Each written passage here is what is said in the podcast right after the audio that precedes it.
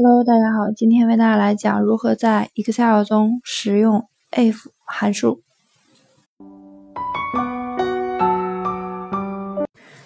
if 函数是一种常用的逻辑函数，其功能是执行真假值判断，并根据逻辑判断值返回结果。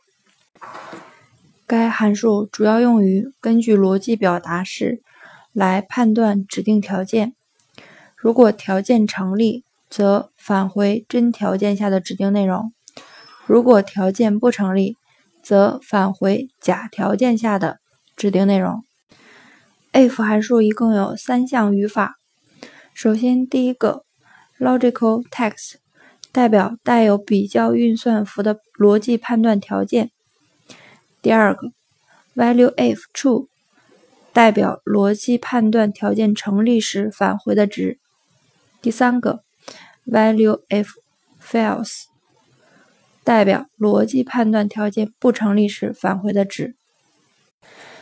在实际使用中具有广泛的应用，比如判断 a 二是否大于 b 二，